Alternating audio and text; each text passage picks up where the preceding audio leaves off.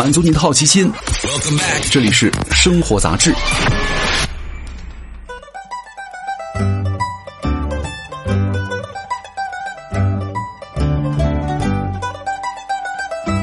各位好，欢迎来到生活杂志，我是奥巴庆。今天我们来跟大家聊一聊杀精的话题哈。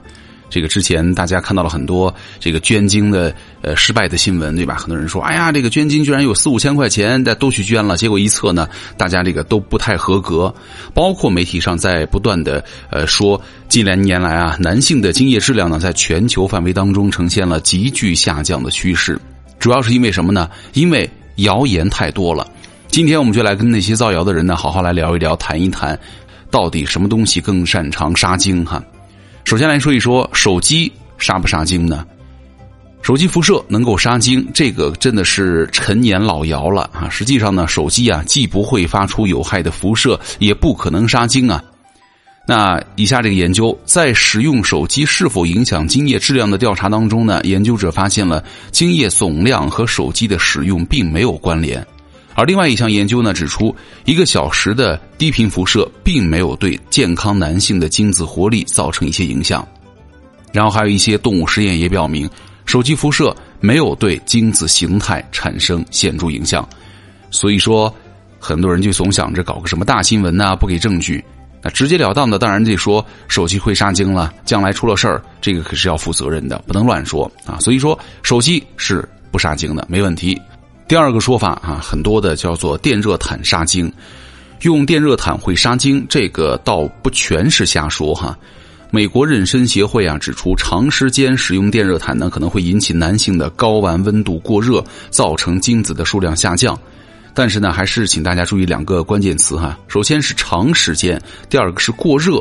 冬天开电热毯呢，你只需要开一会儿，让被窝暖和起来，你入睡就行了。如果非得在电热毯上盖的太厚的被子，整夜不关，还设置了高档，那么温度太高，精子死了，那能怪别人吗？下一个桑拿杀精，这个是的确有这么回事的哈。睾丸对于温度呢很敏感，要想保持正常运转，产生精子的话，需要三十四到三十五度的环境。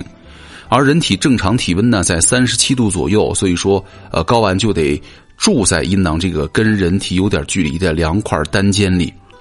但是呢，这个桑拿房当中充满了高温的水蒸气啊，温度最高可以达到七八十度，所以说它躲过了人体的温度，却躲不过高温的环境。你说这种恶劣条件，精子怎么受得了啊？是吧？所以说，想生娃儿的男同胞们，洗桑拿这事儿一定要慎重了。还有一个说法是说，这个芹菜也是杀精的。这个芹菜杀精的传言呢，同样也是振振有词啊。说有实验发现，给小鼠吃芹菜汁儿会影响精子的活度。但是呢，也查了一下，发现这个传言是断章取义啊。因为研究人员之后呢，又进行了实验和分析，发现芹菜和精子的活动度没什么关系。其实呢，就算传言说的是真的，也不要去惊慌哈，因为。小鼠和人完全是不一样的。你同样的东西吃下去，人的代谢过程呢更复杂，在小鼠身上有用，完全可能会对人是没有用的。所以说，喜欢吃芹菜的男同胞们，先把心放回到肚子里。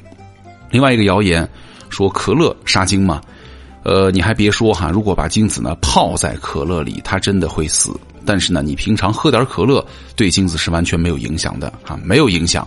因为你喝下去的可乐无法穿越时空，毕竟啊，胃肠道和你的睾丸之间还隔着十万八千里呢。但是你拿可乐当水喝的话，就另当别论了，对吧？你想每天那么多糖下肚，身体就不健康了。身体不健康了，你的精子它能不受影响吗？所以最后啊，我们来跟大家说四个指标，来看一看你们的精子的质量。我们也采访了很多的这个生殖科的专家呀、医生。单从报告解读的角度来说呢，这个男人行或者不行，主要看四个指标：第一个，精液总量；第二个，精液的浓度；第三个，精液的活力；第四个，正常精子的百分数。那么，如果一次性射精的精液总量呢大于等于一点五毫升，浓度呢大于等于十五万个就是 mL 啊，然后活力呢大于等于百分之三十二。正常精子百分数大于等于百分之四，那么从生育角度来说呢，一般是行的。如果以上的指标呢单项不达标，那就依次分别是呃一个少精症、弱精症、畸形症。那以上指标呢，如果全线不达标，那么就是少弱畸形的精子症。那从生育角度来说呢，这可能就是不行的了。但是啊，这个如果精液当中一颗小蝌蚪都没有找到，那么就是无精子症了。从生育的角度来说呢，极大概率就是不行的。说实话，人类的繁殖能力啊和某些动物相比是很低的了，并且呢，男性的精液质量正在呈现了逐年下降的趋势。有人说，那如果精子有质量的问题怎么办呢？还是推荐大家去男科看一看，好吧？轻度的少弱畸形的精子症呢，可能也就是男科医生一颗药就能够解决的问题。可能呢，还有一些深层次的叮嘱，比如说少吃垃圾食品、少熬夜、多锻炼、不要洗桑拿、不要泡温泉或者少泡温泉。那严重的话，如果你自然孕育啊，的确存在一定的困难，但是呢，也不要气馁，不要灰心，还可以尝试一下试管婴儿嘛，对吧？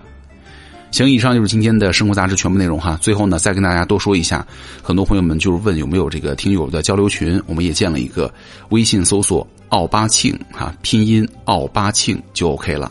我是奥巴庆，咱们下期见。